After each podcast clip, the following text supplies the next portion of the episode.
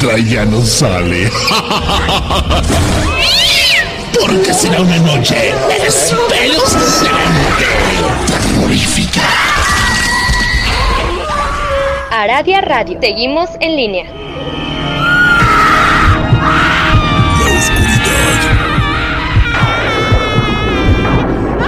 La oscuridad oculta algo. Es una especie de sonidos Aradia Radio. Seguimos en línea.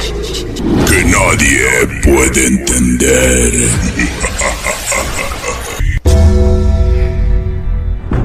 La hora del miedo es el momento en que la frontera del mundo de los vivos y de los muertos se difumina. Los fantasmas aparecen del otro lado y vuelven para deambular en la tierra. Así estás advertido, estaremos abriendo portales prohibidos. No importa la hora que marque tu reloj. Estás escuchando la hora del miedo.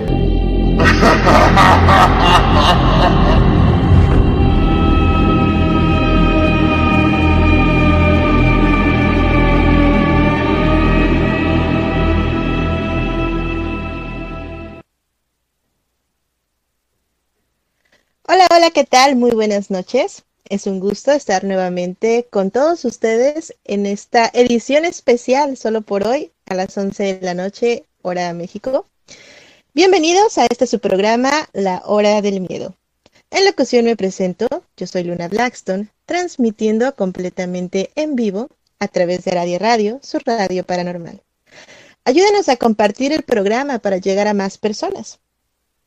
Quiero recordarles que ya estamos en redes sociales y nos pueden encontrar en Facebook, en YouTube como La Hora del Miedo, en WhatsApp, en el chat de Criaturas Nocturnas y Escuela de Magia Antigua, o bien en el Portal del Fénix, un grupo que tenemos en Facebook en donde les compartimos mucha información, así como recetas mágicas. También pueden enviarnos sus experiencias o historias a través de la página de Facebook, La Hora del Miedo o bien directamente con el maestro Rockray, quien como ya es costumbre cada semana nos hace el honor con su presencia. Y de esta manera tan peculiar nos comparte historias sorprendentes. Así damos la bienvenida esta noche desde alguna parte del mundo al maestro e historiador Rob Gray. Muy buenas noches, maestro. Bienvenido. ¿Cómo se encuentra? Muy buenas noches a todos en esta edición especial de La Hora del Miedo. Espero que todos se encuentren bien y ayúdenos a compartir para que podamos llegar más lejos. Así es, maestro. Les recordamos que el programa es patrocinado por la Hermandad K y está bajo la producción de Mauricio Mendoza. Con esto damos inicio a otra noche de historias. Hoy hablaremos sobre un lugar histórico que ha sido marcado por los sucesos trágicos, provocando bastantes historias paranormales. Hoy hablaremos sobre Tlatelolco, un lugar marcado con la muerte. Adelante, maestro, con el tema del día de hoy. Muchas gracias, Lunita. Efectivamente, no sabemos si puede un lugar quedar marcado por la muerte. Es decir, que de alguna manera este sitio atraiga la muerte, la tragedia, el horror. O tal vez esto es una fantasía. Es una buena pregunta. Hay ciertos lugares que parecieran tener una proximidad, es decir, una atracción hacia la desgracia.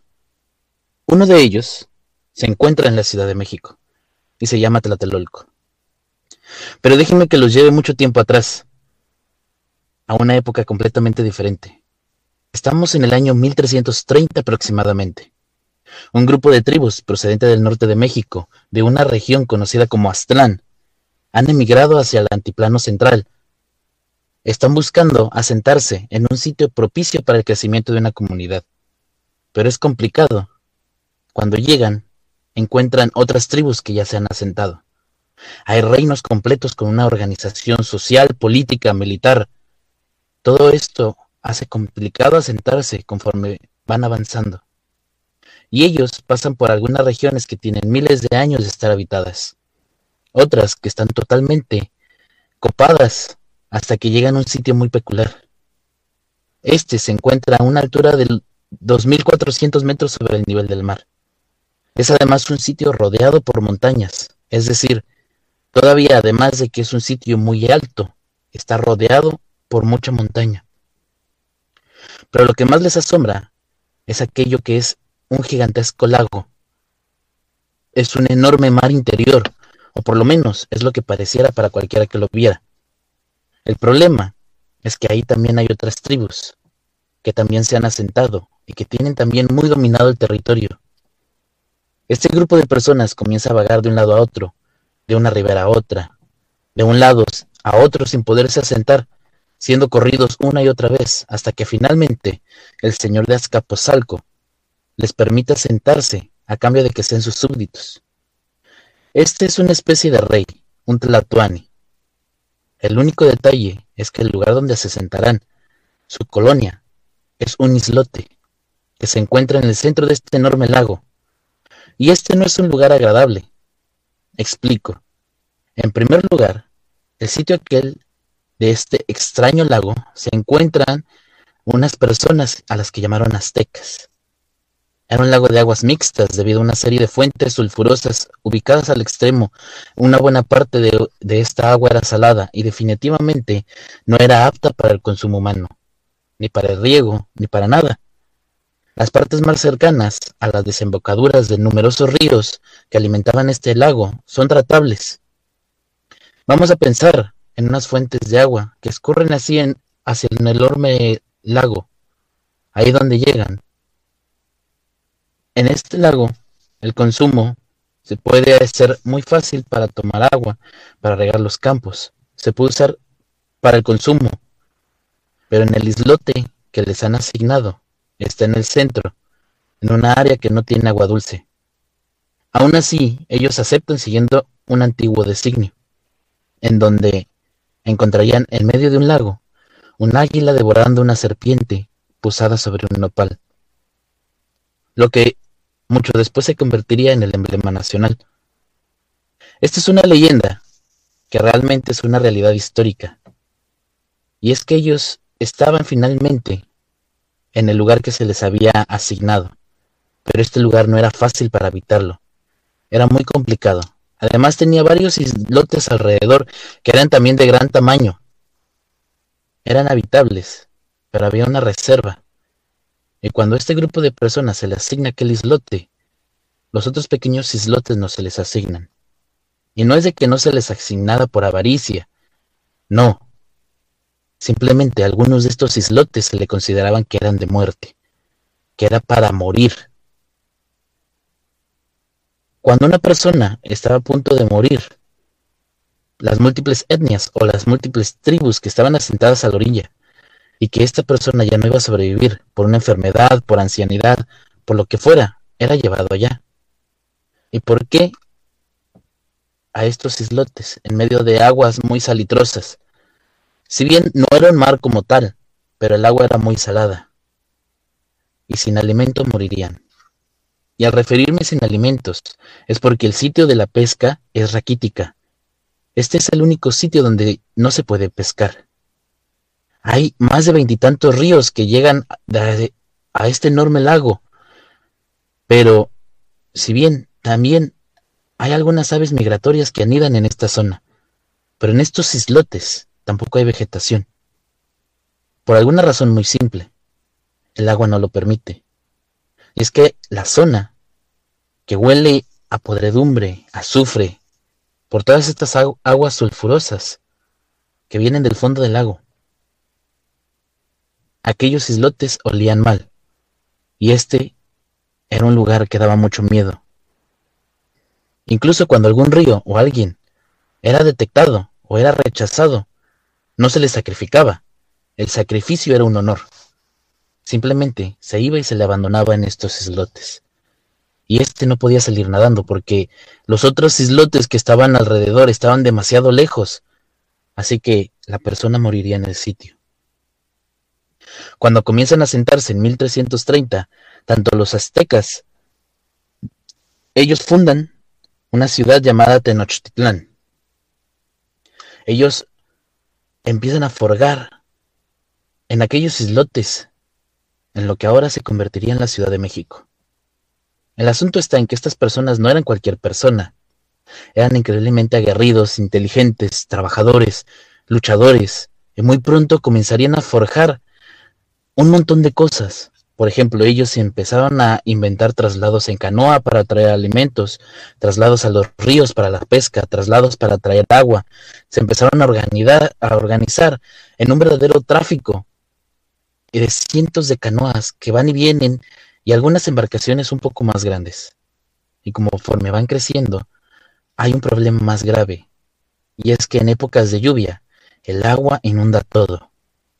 21 ríos, con sus crecidas avenidas, se vienen de las montañas y provocan que aquello se inunde. Cada vez que se inunda hay muchos problemas, porque a veces la, la inundación son pocos centímetros, a veces son más, muchos más metros, y hay personas muertas. Para 1340, todos los demás caciques de Tenochtitlán están en desacuerdo y se separan y se van a vivir y arman su propio pueblo, su propia ciudad, allá en los islotes, en aquellos islotes donde llevaban a las personas a morir. Se les llamaban Teodoli, montoncitos de tierra, helechos para comenzar a formarse otra ciudad. Y las personas de origen azteca tienen contacto también con la gente de Azcapotzalco, y pronto ocurrió un fenómeno muy interesante. Tenochtitlán se convierte en una potencia militar. Son increíbles guerreros, violentos, fuertes, rígidos en su combate, organizados.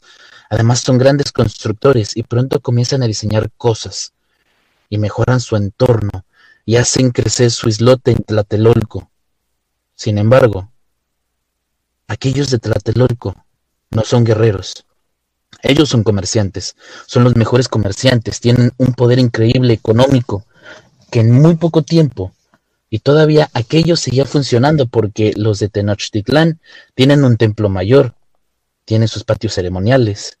La gente de Tlatelolco también tiene un templo mayor, tiene su área de ceremonias, tiene un edificio de gobierno, tiene una ciudad perfectamente delimitada. Hay un mercado que a nivel Mesoamérica era lo más grande. Pero para que todo aquello existiera, cada vez que llovía, que no se lo llevara el agua, en Tlatelolco comienzan a diseñar algo que asombraría a propios y ajenos, obras de ingeniería mayor. Ellos comienzan a construir diques, y estos diques comienzan a contener el agua dulce que mina de los ríos, que llega de todos los ríos y separan el agua dulce del agua salada. Por lo tanto, a través de una obra creada, obtienen agua dulce, y luego construyen acueductos que trae agua dulce, y construyen puentes pero no en el sentido de que hubiera tráfico de carretas, no, nada de eso. En Tenochtitlán no se utilizaba tracción animal, ni carretas. Conocían la rueda, por supuesto, pero la conocían, sin embargo no la usaban. Ellos utilizaban canoas. Los aztecas comienzan a crear un tráfico de lo más interesante, pero al mismo tiempo son ingeniosos y son increíblemente bélicos, son combativos, extienden sus territorios y someten a los pueblos vecinos. Y muy pronto, ya que todos estaban sometidos, entonces pueden hacer estos mecanismos que permiten comunicarse dentro de Tenochtitlán. Había una orden especial que asombró a los españoles. Cuando ellos llegaron en los años 1500, ellos habían creado chinampas. Las chinampas eran básicamente unas estructuras de madera rellenas de tierras que, que cubrían el agua. Era ganarle el terreno al agua del lago. Y poco a poco se fue haciendo esto. Pero el sistema de puentes también servía para que las personas pudieran caminar. Sin embargo, en la noche se podían quitar para evitar una invasión, de tal manera que estaban todos protegidos. Todo estaba calculado. En el lado de Tlatelolco no eran bélicos, pero eran también increíblemente organizados. El mercado de Tlatelolco era por varias razones. El primero, porque en este sitio se podía comprar no solamente todo lo que uno quisiera de todos los pueblos alrededor. En ellos no había una moneda, no como tal. Sin embargo, había algo que servía como moneda. Por ejemplo, la sal de este sitio. Había un producto derivado de la deshidratación, de la evaporación del agua, que era el tequesquite, piedras de sal, que se podrían intercambiar por productos, finalmente trueques, pero a través de una medida fija. Ellos también utilizaban polvos de oro, de cobre, el cacao. El cacao era una forma de intercambio muy similar al dinero. El orden incluso podría usted tener la suerte si estaba ahí al mediodía de ver ni más ni menos que al Ixtlán de Tezcaltipoca. Tezcaltipoca era el dios de estas personas. En su cosmovisión, era un dios tremendo, imponente. La muerte del Ixtlán era una persona a la que se le asignaba el valor de Dios por un periodo de tiempo, y se le llamaba Ixtlán, que significa imagen. Por lo tanto, él era la imagen de Tezcatlipoca, y durante este periodo el hombre vestido de Tezcatlipoca se le rendían todos los honores, la gente le daba obsequios, se le alimentaba, se le daba de beber los mejores pulques, la mejor comida. Se cuenta que también había chicas que iban a atenderle. Y pasado este tiempo, era llevado al templo mayor, donde era sacrificado, para que no hubiera más muerte en el lugar. Y así pasó mucho tiempo, hasta que llegaron los españoles, que empezaron a destruir todo lo que ellos construyeron. Esto causó que en todo Tlatelolco, sobre todo cerca del Templo Mayor, hubiera bastante sangre, bastante muerte, y otra vez regresara a este islote, esta zona sin vida, un lugar que se le llamaba para morir luna. Pues ahí tenemos la primera parte de esta maravillosa historia, que cabe destacar que México es un lugar lleno de cultura. De hecho, el maestro nos comenta este lugar cómo fue marcado por diferentes sucesos y al mismo tiempo este tipo de sucesos marcan la tierra con energía y pues supongo yo que todas estas eh, muertes, estos sacrificios, le dejan ya eh, en los cimientos algún tipo de carga, pues esotérica, maestro. Desde mucho tiempo, aquellas personas de Azcapotzalco creían que ese lugar estaba maldito, ya que no tenía ninguna comunicación con los demás sitios y sobre todo el lugar estaba de una manera creada naturalmente, que decían que, el dios Tezcatlipoca había designado ese lugar para morir, no para sacrificios. Los sacrificios, si tú eras sacrificado por una de estas civilizaciones, tú tenías el gran honor de pertenecer a los dioses. Pero cuando tú no tenías ese gran honor, ellos te mandaban a estos lugares que naturalmente ya estaba creado para morir, Luna. Así es, es lo que nos comenta con el olor a sulfuro, estos islotes que, que pues estaban naturalmente ahí. Cabe destacar que así como lo comenta usted, los sacrificios se consideraba como un honor el ser sacrificado eh, a los dioses. Sin embargo, estas personas que ya los llevaban a morir ahí, ellos sabían que iban a tener este sufrimiento, que no estaban dando honor, que pues básicamente su muerte no significaba nada y creo yo que esto, este tipo de muertes va creando, va dejando en este lugar algún tipo de, mm, podríamos decir, incluso hasta espíritus, maestro. Sí se podría decir, pero aparte decían que ese lugar era una de las entradas al Mectrán, que Tezcatlipoca había creado un cerrojo para que el gran dios de Mictlán, no pudiera salir de los infiernos y pudiera devastar todo el planeta Luna. Estamos hablando que podría ser un lugar en donde, digamos, podrían abrir algún tipo de portal utilizando todo este tipo de energía y este tipo de historias y dioses que ya está marcado? Según por lo que se dice, exactamente en este lugar hay una de las puertas más o un portal más grande para este tipo de dioses infernales, algo así similar como lo que es las puertas del Hades y que Tlatelolco, el, el islote donde generaron o crearon Tlatelolco, era exactamente donde se encerró a aquel dios y precisamente por eso las aguas eran saladas cuando realmente sabemos que naturalmente un lago no puede tener agua salada normalmente. Y este lugar era tan, tan especial porque sus aguas mixtas no, cre no creaban ni siquiera vida, ni siquiera podías pescar en ese lugar. Y por eso mismo te mandaban a este lugar para que no tuvieras el honor de ser un sacrificio, pero para que fueras al infierno donde se supone que pertenecía alguna. ¿Quiere decir esto que directamente estamos hablando de que está marcado este lugar por una entidad o bien por un dios de la muerte y que este tipo de muertes, vaya, que pasaban en estos lugares era simplemente para alimentarlo, para darle fuerza? Por lo que decían los antiguos pobladores de Azcapotzalco, sí. Pues bueno, ahí tienen eh, este dato curioso para todas las personas que vivan cerca de este lugar o bien en este lugar.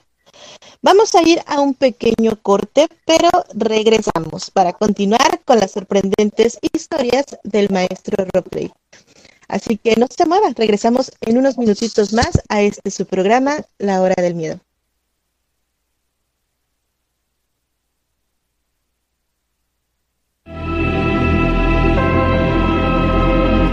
En un momento regresa la hora del miedo.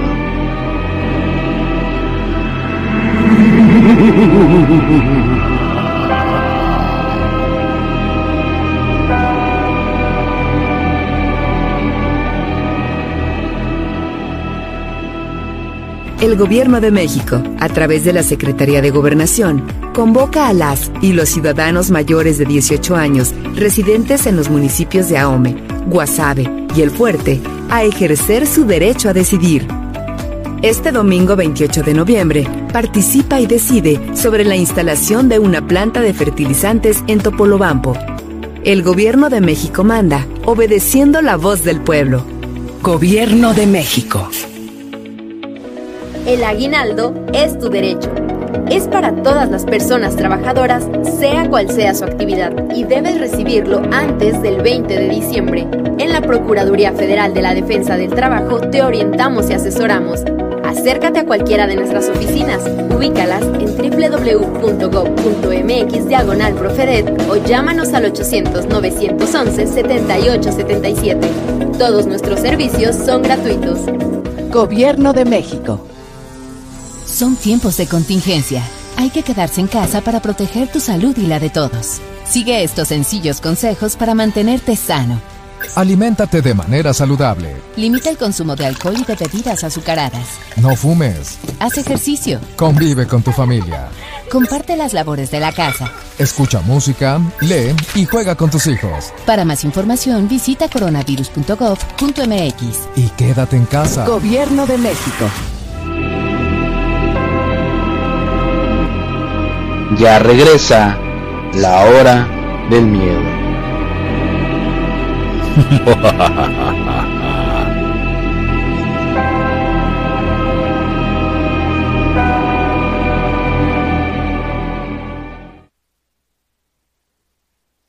Ya regresamos completamente en vivo a este su programa, La Hora del Miedo. En locución nuevamente me presento, yo soy Luna Blackstone y en compañía del maestro Rob Gray estamos transmitiendo a través de Arade Radio, su radio paranormal. Pues esta noche el público se hace presente como cada martes y Luis Alberto Romero nos deja ahí unas caritas, unos saludos ya está presente aquí con nosotros también. Emery, yeah, buenas noches, es lo que nos comenta. Les puse ahí los links que dan acceso directo al chat de criaturas nocturnas y al Facebook del portal del Fénix para las personas que quieran unirse. Esta noche estamos hablando sobre los lugares que han sido marcados por la muerte. En el bloque anterior conocimos la historia prehispánica de este místico y misterioso lugar. Adelante, maestro, con el desenlace de esta historia. Muchas gracias, Lunita. Tras la conquista, aquellos territorios fueron modificados totalmente. Al haber roto los diques, al haber roto el orden hidrológico que se había establecido, lo que hicieron los españoles fue provocar nuevamente inundaciones. Durante los años siguientes, aquello se volvió un caos, porque la ciudad en la que se había fundado la capital de la Nueva España era inhabitable. Las inundaciones eran una tras otra.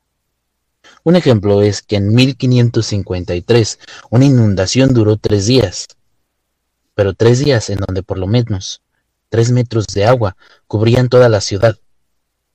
Evidentemente las personas no pudieron salir y en este lugar volvieron a morir muchas personas ahogadas.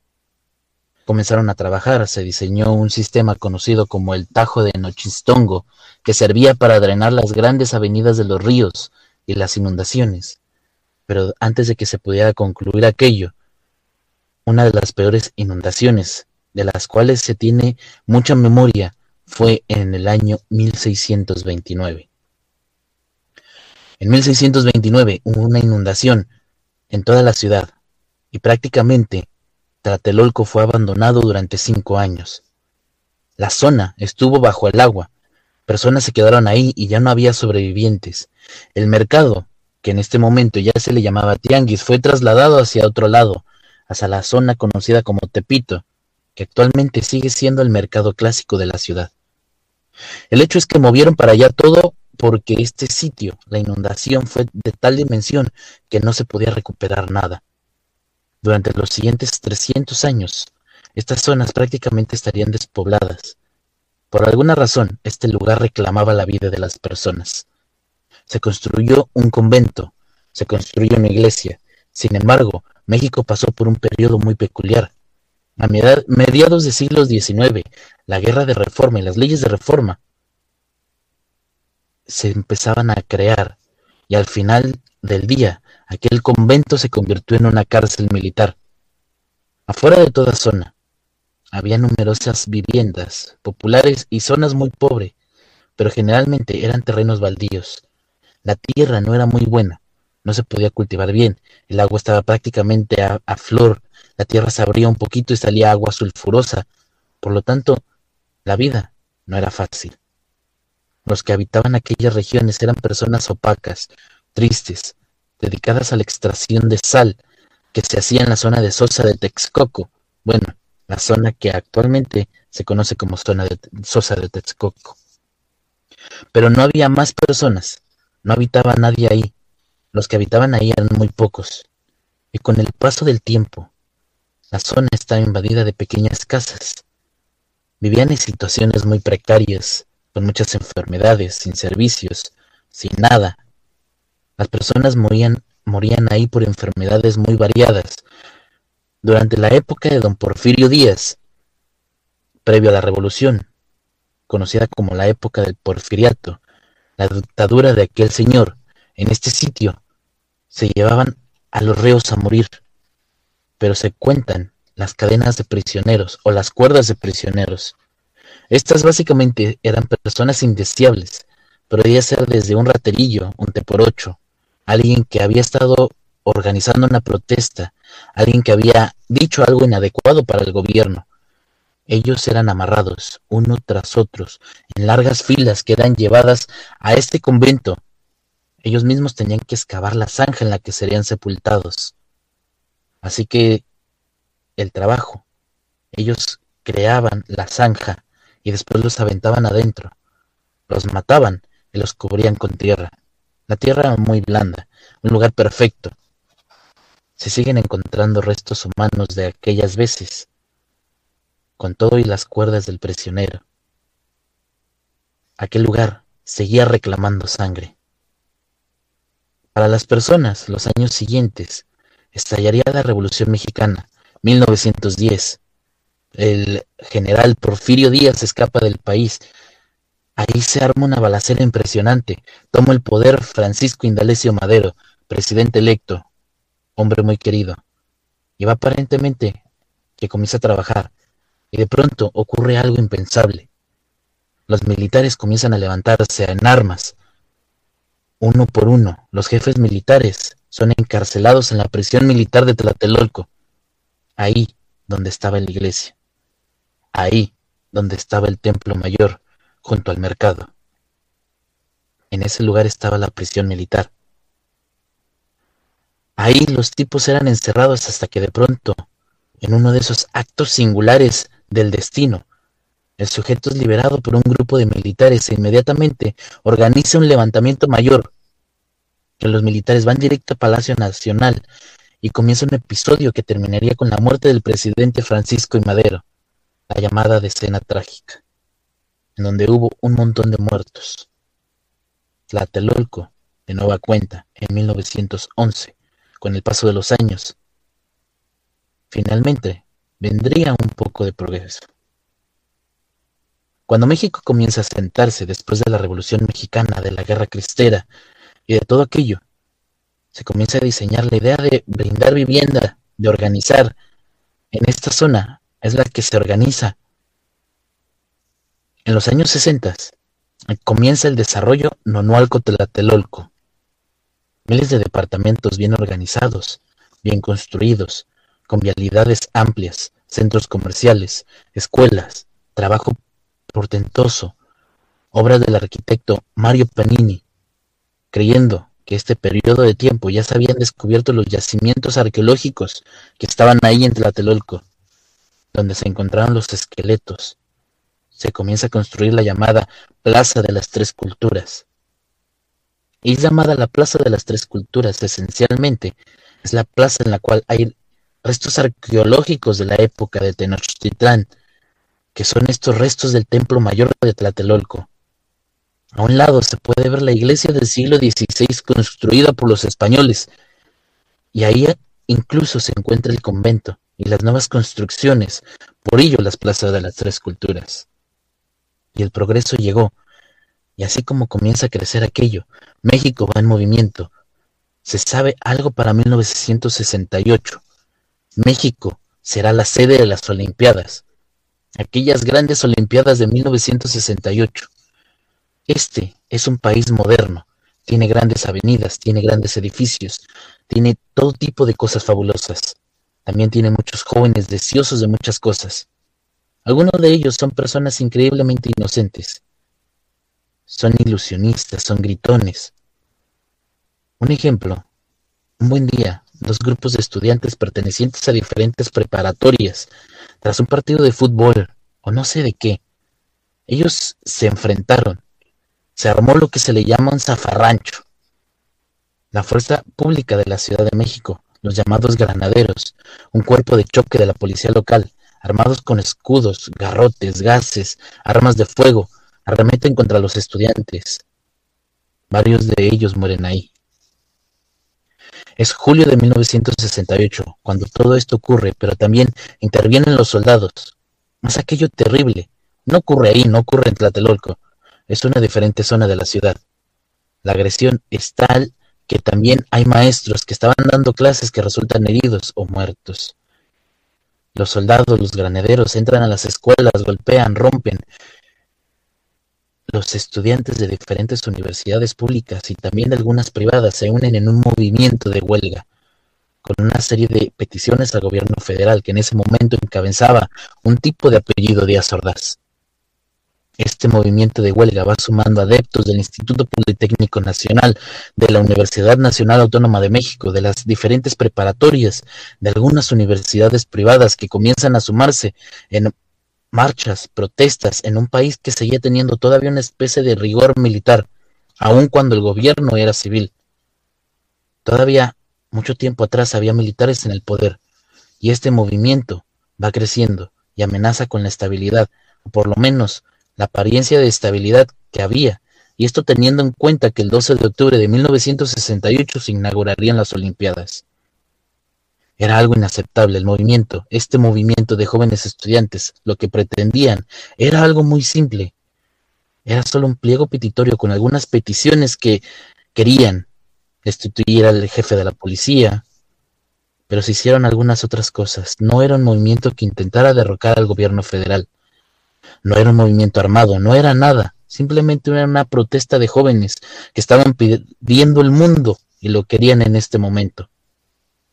Por supuesto, comienzan a crecer y esto atemoriza a un gobierno que tenía órganos internos represivos, un ejército con poder extraño, El día 2 de octubre de 1968 se convoca una junta mayor en la que miles de jóvenes de las universidades, del Instituto Politécnico, de la Universidad Nacional, todos llegan y se van llenando aquello, miles de jóvenes que están unidos en una sola protesta. El mundo está cambiando, estos jóvenes quieren poder usar el pelo largo, quieren poder bailar, cantar, gritar, soñar, creen que se pueden comer el mundo. Ellos se reúnen en Tlatelolco, junto al Templo Mayor, junto a la iglesia, ahí, en la Plaza de las Tres Culturas, al pie de grandes edificios que son la muestra del crecimiento, del desarrollo moderno en México. Ahí están reunidos, el líder está por ahí hablando con un alto parlante, incluso alguien está tocando una guitarra por ahí. Están jugando, están cantando, están bromeando, mientras alguien está dando un discurso interminable, cuando de pronto el cielo se prende una bengala Claro, todo el mundo levanta la vista. De repente se prende otra bengala y las bengalas se están lanzando desde un helicóptero que está sobrevolando la plaza cuando de pronto se empiezan a oír disparos. Un grupo de personas con un guante blanco comienza a gritar, a correr en diferentes direcciones, disparando desde lo alto de los edificios. Se escuchan disparos y después los soldados, los soldados empiezan a disparar. Es una locura, una balacera. Dura un buen rato. Nadie sabe cuánto. Hay algunas personas que dicen que duró 20 minutos. Hay otros que dicen que fue más de una hora. El hecho que cuando termina la balacera, muchos cuerpos regados por todas partes, encima de la plancha de la Plaza de las Tres Culturas, junto a aquel templo mayor de Tlatelolco, cientos de jóvenes son arrestados y llevados a diferentes campos militares. Este grupo de militares escritos en el Estado Mayor quienes actuaban de vestidos de civil se le conocía como la Guardia Olimpia. Las autoridades aquel entonces dijeron que los estudiantes empezaron a disparar contra los militares primero y que estos repelieron la agresión. Hoy la Comisión de Derechos Humanos en México, por medio de una serie de investigaciones, acreditan que no hubo tal. Los estudiantes estaban literalmente desarmados. El gobierno declaró oficialmente en ese momento reconocer 26 muertos. Posteriormente aclararon que podrían haber sido más de 40. La Comisión de Derechos Humanos reconoce más de 400 muertos, pero otros organismos internacionales aseguran que fueron más de mil los que murieron ese día. Exactamente, en aquel lugar que era utilizado para sacrificio aquel lugar donde había muerto mucha gente, y este lugar seguía reclamando sangre. El 12 de octubre de 1968, como si no hubiera pasado nada, se celebraron las Olimpiadas. Pero esto no es lo último que ha pasado. En el año de 1985, el 19 de septiembre de aquel año, en esta misma plaza, en este mismo lugar, enfrente del templo mayor del antiguo Tlatelolco, donde se hacían aquellos sacrificios, en esta misma isla, donde se abandonaban las personas a morir, ahí, donde había sequía y hambre, un terremoto, un sismo. De más de 8 grados colapsaba uno de los edificios más grandes, llevándose consigo cientos de personas a la tumba, con la caída del edificio Nuevo León en Tlatelolco. Otra vez, durante miles de años, Tlatelolco se volvía a llenar de sangre, Luna.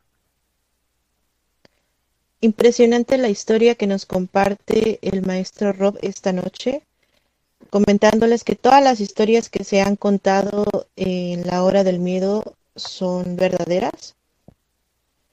Y pues cabe, cabe mencionar aquí que este tipo de sucesos son lamentables Desgraciadamente, como ya lo hemos comentado en diferentes programas, la tierra absorbe la sangre, eh, toda la energía, todo este tipo de sacrificios, de muertes, inundan los lugares creando o llamando, mejor dicho, a más muertes.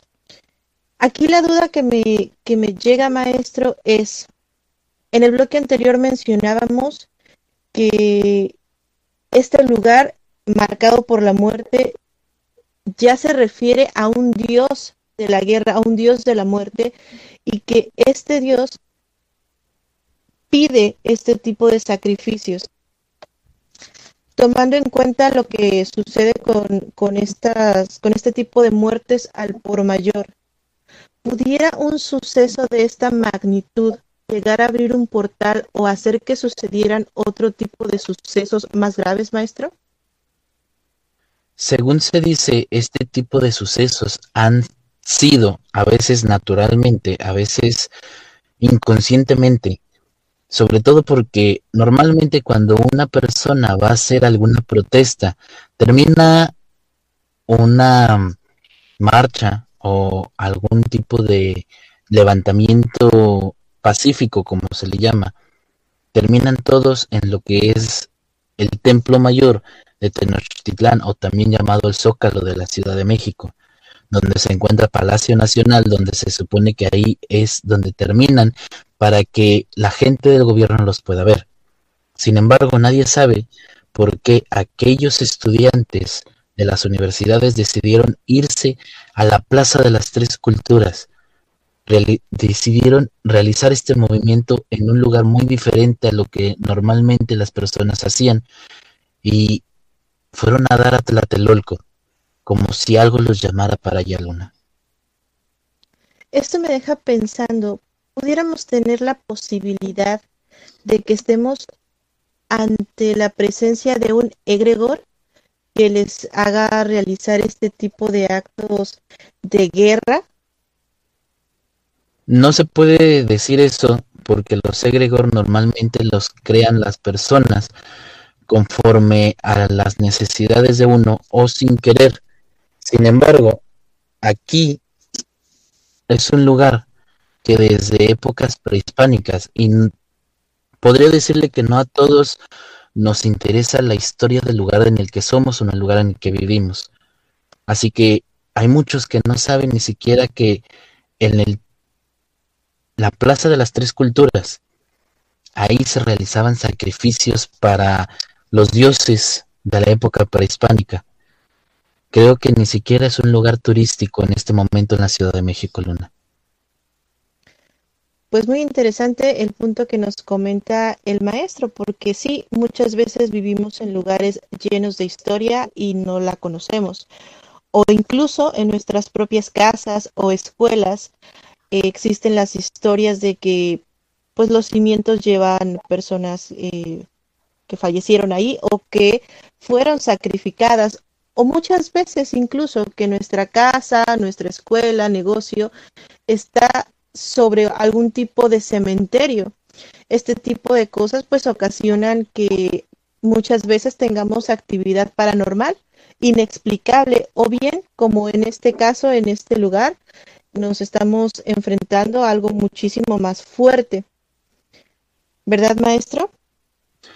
Efectivamente, Luna, eh, se podría decir en experiencias de la misma gente que sigue viviendo en estos lugares o que de repente llega a, a toparse con que llegaron a la Plaza de las Tres Culturas.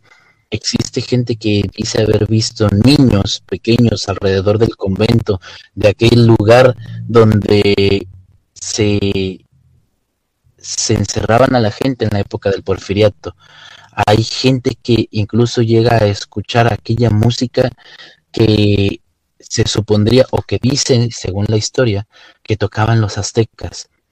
Hay gente que vive en aquellos departamentos que se encuentran, eh, su ventana da directamente en la Plaza de las Tres Culturas, que dicen haber visto a los estudiantes ahí todavía, Luna.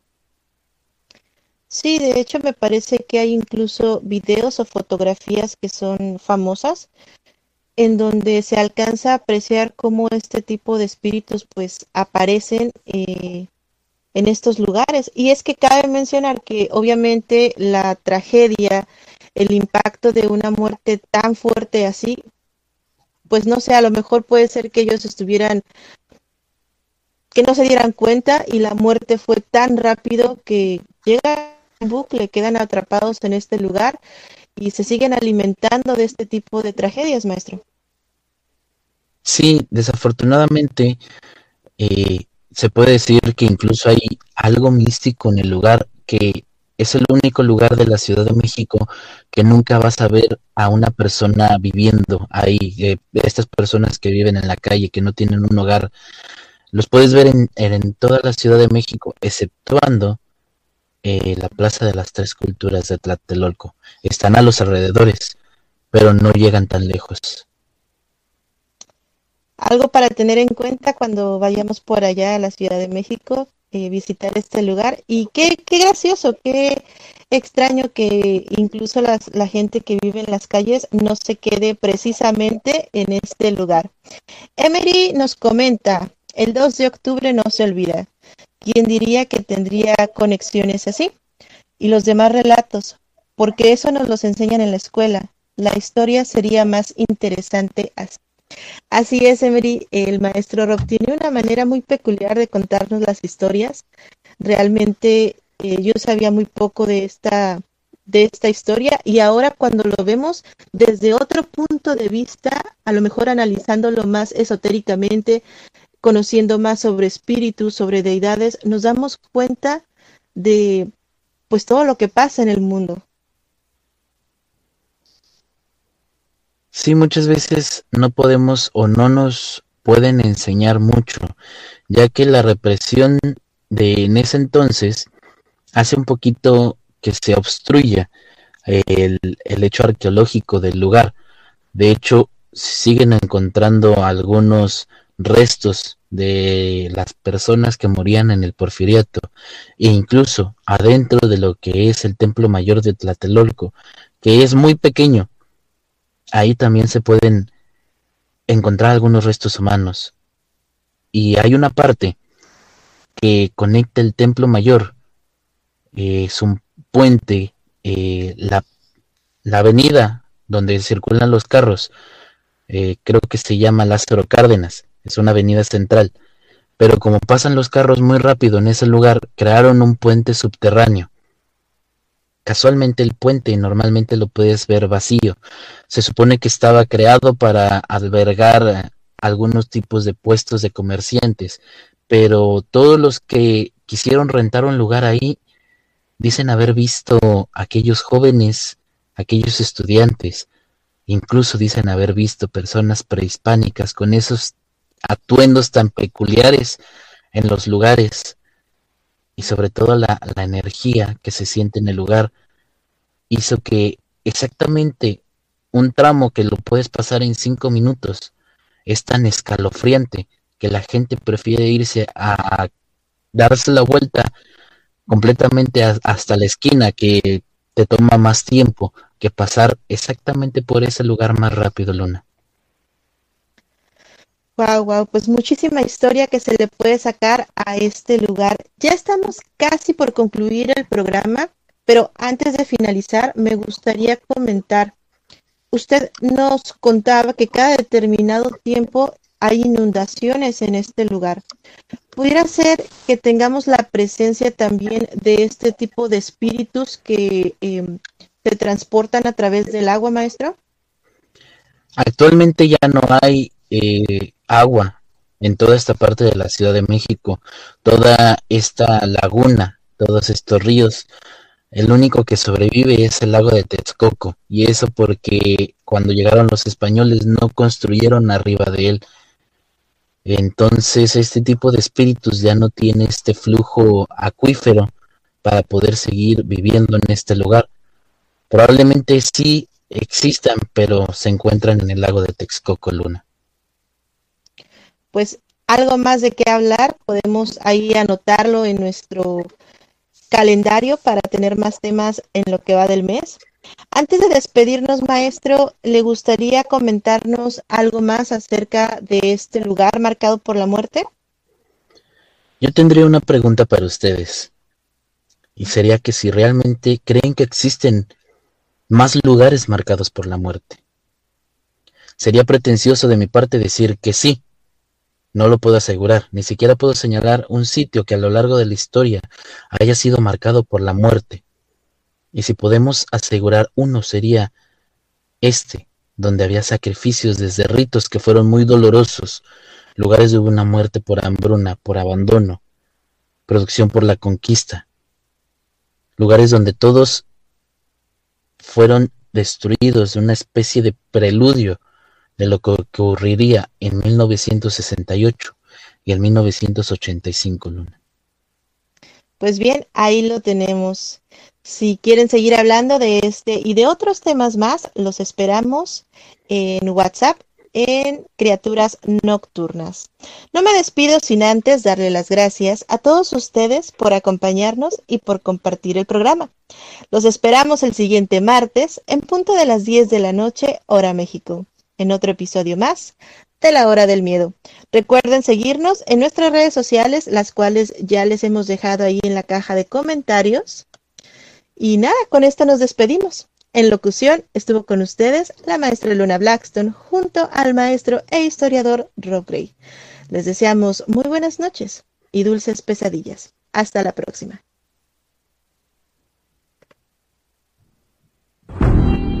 Este fue tu programa, La Hora del Miedo. Los esperamos en la siguiente emisión.